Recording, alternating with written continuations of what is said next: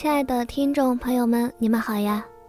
这里是芥子须弥电台，我是主播秦和。今天和大家分享的是写给某先生的九百九十九封信。嗨，某先生，这是我给你写的第二十封信。嗨，某先生，我时常感慨“人”这个字。一撇一捺，简单却又充满生机。我住在北京六环的一个村子边上，这里的人三教九流，环境也不甚好。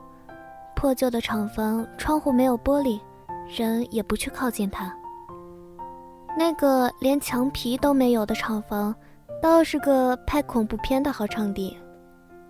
街道的一侧的墙上刷着各种货车搬家的小广告，也有商店、小吃店、药店、美甲店，店前摆着小摊，卖着各种生活用品。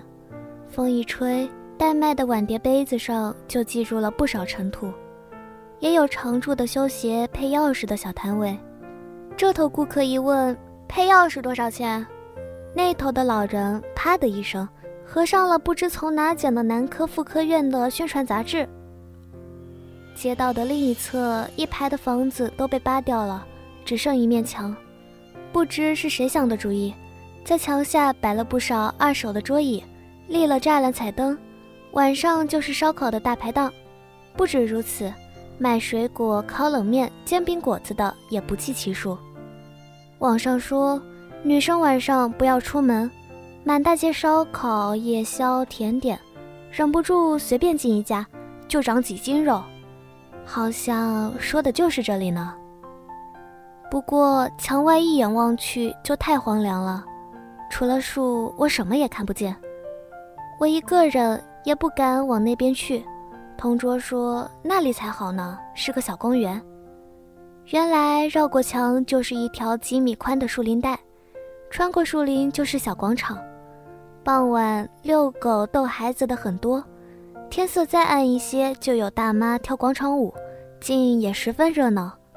再往前走就是铁围栏，铁围栏外有一条水沟，它应该叫一条河，可我闻着是腥臭的水。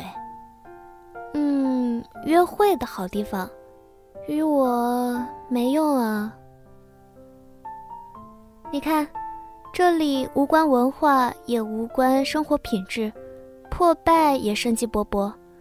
这是人世间沉重的烟火气，琐碎的烦恼与思虑是没有用的。孟先生，我是个矫情的人，不过这里真好，容不得矫情。怎么活的不重要，重要的是怎么活着。这对我而言，真是艰难的一刻啊。算是出门锻炼的懒。